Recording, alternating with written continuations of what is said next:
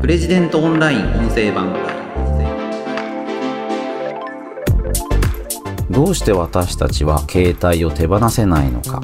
考えていきたいと思います。プレジデントオンライン編集長の星野貴彦です。この番組はプレジデントオンラインの配信記事の周辺情報や解説をお届けしています。今回紹介する記事は電車に乗る人がみんなスマホを見ているのはなぜか。現代人が SNS 依存症になっている本当の理由という記事です。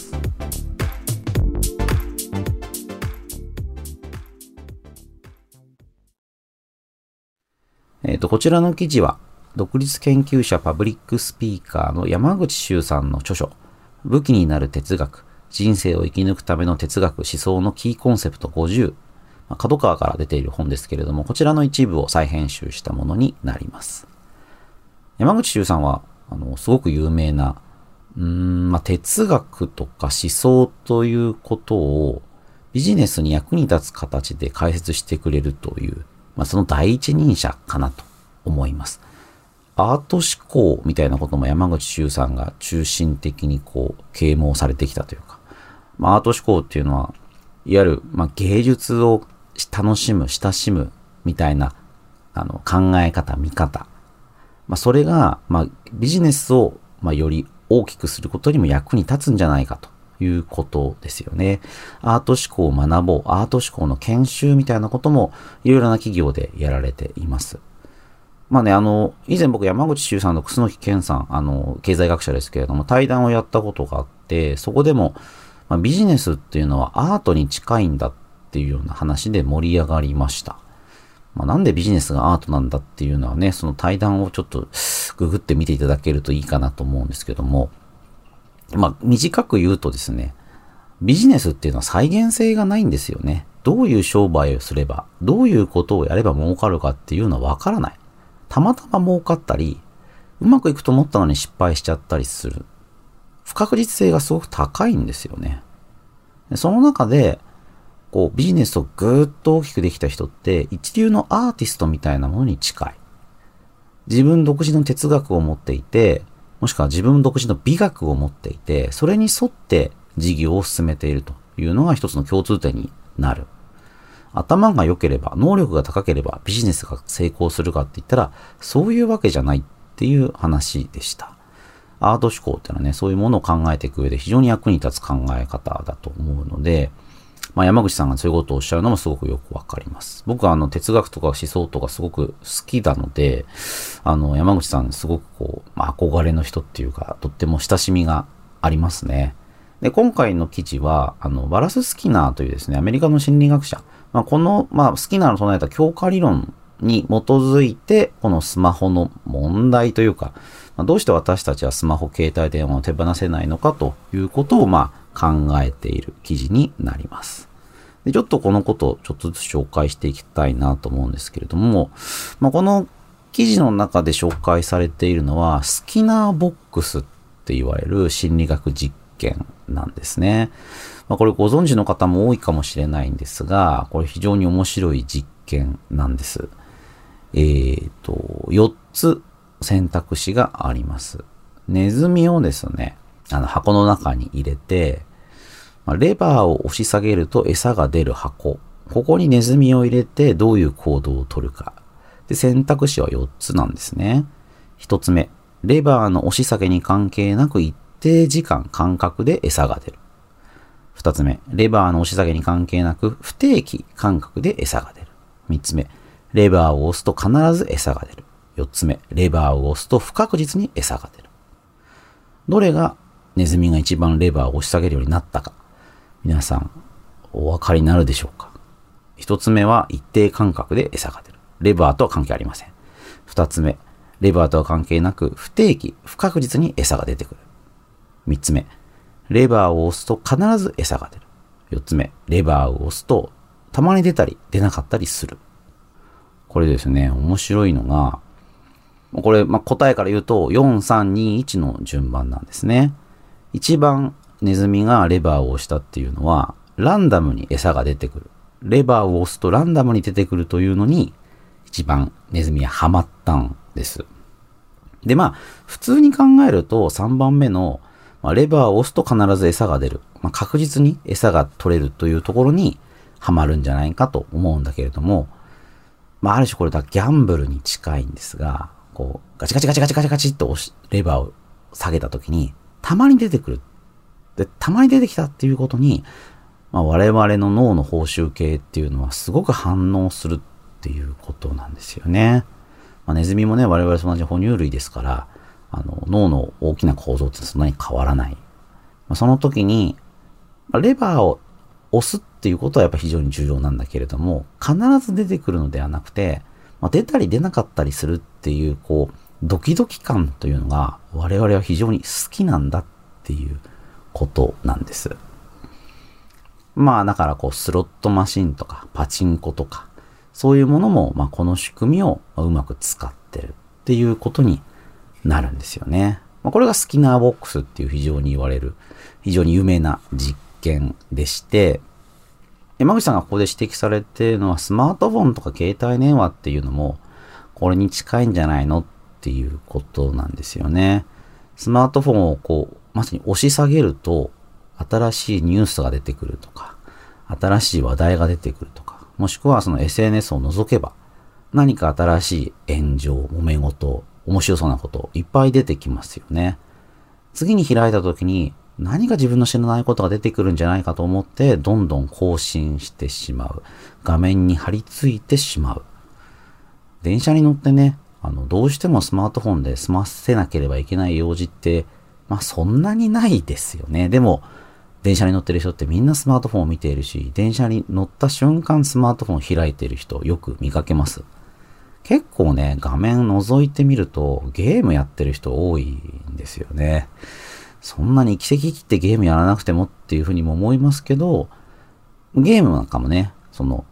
このゲームでこの画面を開けば何か新しいことが起きてるかもしれないっていう期待が我々の脳に強い報酬を与えるっていうことになるわけですよね。結構、まあ怖いなぁみたいな話なんですけども。でですね、あの、この話で、まあ、どうしてですね、不確実なものに我々は惹かれてしまうのかっていうことと、裏を返すとですね、どうして確実に餌が出てくる方をネズミが選ぶと思うのか。あの、実はこれ、うちの妻にですね、この話したらですね、あの、いや、3番目じゃないのっていうふうに、こう、まあ、案の定っていうか、あの、わかりやすい間違いをしてくれたんですよね。でも、僕も直感的には確実に餌が出てくる方をネズミが選ぶんじゃないかっていうふうに思いました。で、これもですね、やっぱり理由があって、あの、人間には、まあ、確実性効果とかですね、決定荷重とか、まあ、こういうあの傾向があるんですよね。これあの、ダニエル・カーネマンっていうですね、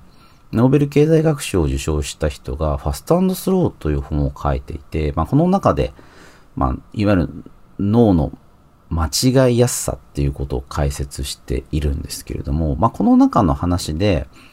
我々はその確実なものをすごく好きなんだっていうことを書いているんですね。これさっきのスキナーボックスの話と矛盾するような気がするんですけれども、これもね、非常に面白いんですよ。我々あの、確実なものが好きなんですよね。なので、99%当たるっていうよりも、100%当たるっていう方がすごく好き。だから99%当たるものが何かお金をかけると100%になるよって言われるとすごく嬉しくなるんですよね。これあの具体的にはあの旅行保険っていうのがこれの典型例でして、まあね、旅行に行ってもまあ99.9%は大きなトラブルに巻き込まれるっていうことはないわけですけれども、万が一そういうことがあるかもしれない。でそれが、まあ、数千円のあの旅行保険をかければ、まあ、きちんとカバーされますよって言われると、まあ、99.9%ないことなんだけれども、100%ないことにしたいと思うから、我々はこの保険を購入しやすいですよね。まあ、空港にね、旅行保険に入れるキオスク端末っていっぱいありますけど、それについつい入りたくなっちゃうっていうのは、人間のそういう心の癖、脳の癖っていうのが関係してるっていうことなんですね。で、この裏で可能性効果っっていうのもあってですね、今のまあ99100にしたいっていうのが確率性効果って言われるもので、可能性効果っていうのは0か1か、全く当たらない0%っていうものより、ものが1%、ほとんど当たらないんだけれども、もしかしたらたまに当たるかもしれないっていうものがあった時に、我々はそれをすごく高く評価しちゃうっていう傾向があるんですよね。これもだから、まあ、この典型例はね、皆さんすぐ分かったと思うんですけど、宝くじですよね。宝くじは、まあその、まあ当たんない。宝くじ、まあこれ聞いてる方に当たった人がいたらね、羨ましいんですけど、まあ当たらないんですよね。当たらないんだけれども、買ってしまう。当たるかもしれないっていう我々の、なんていうんですかね。まあ心の癖、脳の癖、バイアスって言いますけれども、まあこれはね、やっぱね、すごいんですよ。で、このことを分析したのが、まあ、ダニエル・カーネマンとエイモス・トベルスキーっていうの、その実験で、まあ、それを決定荷重っていうふうに言うんですよね。決定荷重。ディシジョンウェイトっていうふうにね、英語では言うそうなんですけれども、まあ、実際の確率よりも我々が、まあ、考えてしまう確率っていうのに差がある。ディシジョンに対してのウェイトっていうのが結構違うよっていうことなんですね。で、これ実験の結果だと、1%の確率っていうのを我々は5.5%ぐらいに見積もっちゃう。他方で、99%っていう確率を91.2%ぐらいに見積もっちゃう。そういう、まあ、ある種のバグが我々の脳にはあるっていうことなんです。困りますよね。あの、だから、まあ、騙されやすいんですよ、我々は。だついつい、まあ全く意味はないと言いませんけれども、まあほとんど必要のない旅行保険に入ってしまったり、絶対に当たらないと分かっているのに宝くじを買ってしまったりっていうことを、まあ、繰り返すのが私たち人間という生き物の差がだということなんですね。うーんと。で、この話とさっきのまあスキナーボックスの話、不確実なものが好き、ギャンブリングっていうものが我々は好むんだっていう話は、まあ、ことの裏腹でして、あの、なんか新しいニュースが出てくるかもしれないって言った時に、なんかめちゃくちゃ面白いニュースが出てくるかもしれないなっていうふうに、まあ、確率を大きく見積もっちゃってるんだと思うんですよね。実際にはそんなことはない。しっかりこう、毎回のニュースを見て自分が反応する確率っていうのを数えておれば、あの、そうではないっていうことがわかるので、いや、この行為は無駄だから別のことしようっていうふうに思えるんだけれども、まどんどんどんどんそこに対してハマってってしまう。まこれがその私たちの、うん、まあ、癖なんですよね。で、しかも、これ悪いことに、やればやるほど、さらなる刺激がないと満足しなくなってしまうんですよね。どんどんどんどん、その体験に対する快楽っていうのは減ってってしまう。だから、次のものはないか、新しいものはないか、例えば、SNS でも新しい SNS ができたっていうと、みんなこう、わーっと飛びついてやるんですよね。なんでそんなに SNS やりたいんだって思いますけど、やっぱりそういう感度の高い人ほど飛びつく。だからそれは今やってる SNS での刺激では足りなくなっているので、別のものをやりたいんだっていうことなんですよね。いろんな理由をつけて、いや、今の Twitter、X っていうのは、あの、居心地が悪いんだとか、殺伐としてるんだとか、面白い情報がないんだ。昔の Twitter の空気の方が良かった。Facebook もなんかおじさんの自慢の投稿ばっかりだ。Instagram も嘘ばっかり。で、新しい SNS ができた時に、おこれが私たちの求めてた新しいコミュニケーションツールなんだとかって飛びつく。なんですけど、まあ、結局それも新しい刺激を求めてるだけですよね。まあ、我々はね、刺激を求めちゃう。で、あの、なんか批判的に言ってますけど、僕自身も SNS 中毒で、もうしょっちゅう TwitterX 開いてますし、Facebook も、まあ、インスタはやってないんですけど、YouTube も、まあ、いつも見ていて、あの、よく、どういう形で経済ビジネスの情報を集めてるんですかって聞かれるんですけど、まあまあ新聞とか雑誌とかテレビニュースっていうのも見ますけども、まあ僕は結構ツイッターとかもね、愛用してるっていうか、プレジデントオンラインのネタ元になってることって結構あります。正直言えば。だまあね、趣味と実績を兼ねてるっていうことなのかもしれないですけども、まあそんなことを言いながら、まあ仕事外の、まあ休日も、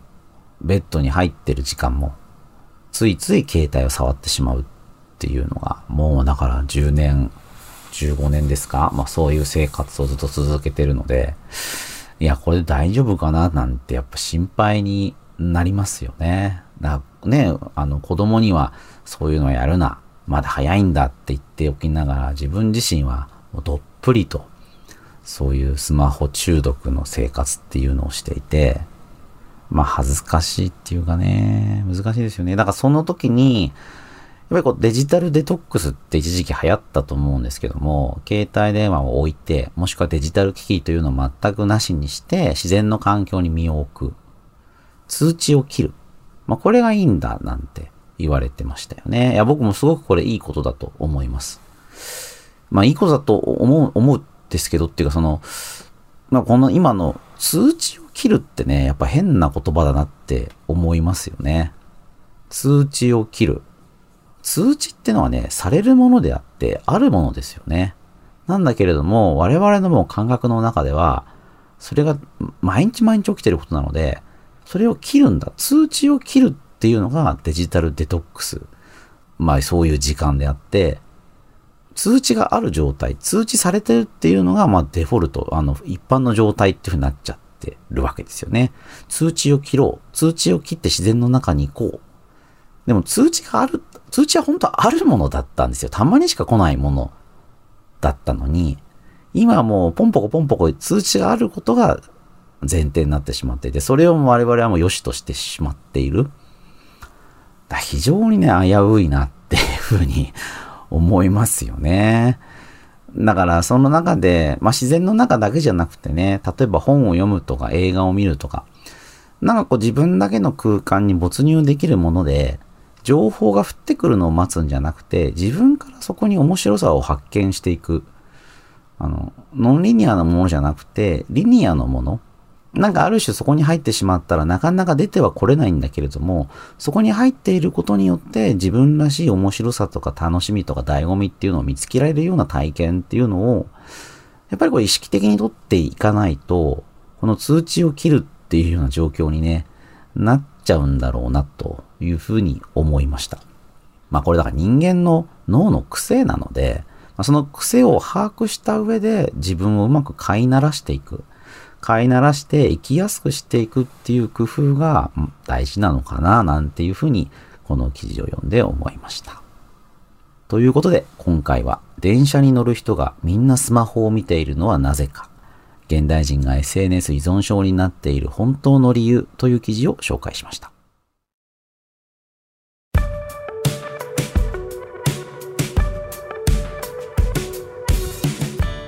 ここからは番組に寄せられたお便りを紹介します。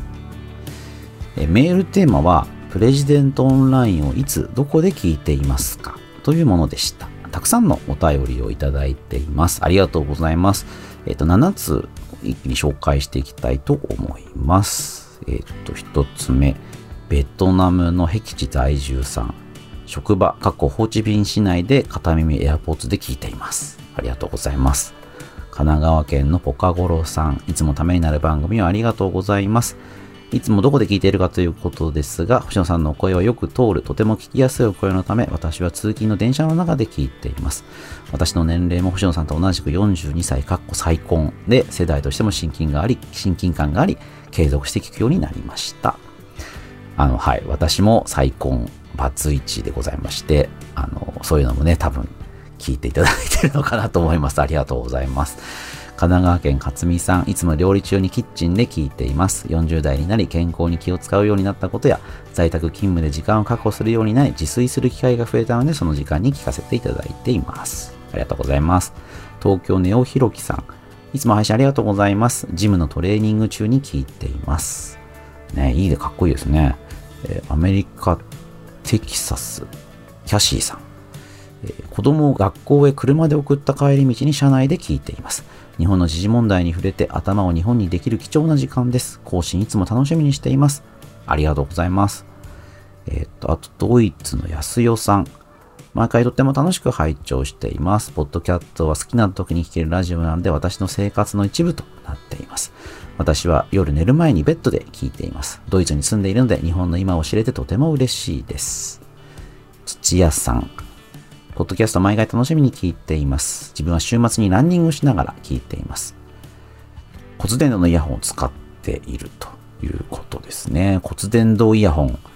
ね、あの、外の音がちゃんと聞こえるのでいいですし、あの、こういう音声番組だとね、あの、音楽だとちょっとその音がくぐもってるとかクリアじゃないなんてことがあるかもしれませんけれども、こういう音声番組だとね、あの、すごく便利ですよね。あの、僕もアウトドアに行くときは骨伝導イヤホン愛用しています。ありがとうございます。あの、皆さんのお便り、とっても励みになります。あの、嬉しいです。で、あの、メールテーマをですね、新しく今回設定しようと思っております。まあ、次のメールテーマは、あなたのおすすめ回を教えてください。プレジデントオンラインの過去の放送回、約250回あるんですけれども、この中から、この回のここが面白かったというものを教えてください。あの皆さんのこのポッドキャストの面白さを再発見していきたいと思っています。私も過去の放送回の内容を忘れちゃってるものも結構あるのかなと思うので、あの皆さんと一緒にそれを思い出しながら掘り起こしながらですね、あの新しい話題をまた作っていければと思っております。えーお便りはペンネームお住まいの都道府県を添えてこちらのメールアドレスまでお送りください。podcast.president.co.jp podcast.president.co.jp また Apple Podcast の概要欄にもお便りフォームのリンクをお知らせしています。こちらからでも OK です。それではまた次回お会いしましょう。プレジデントオンライン編集長の星野貴彦でした。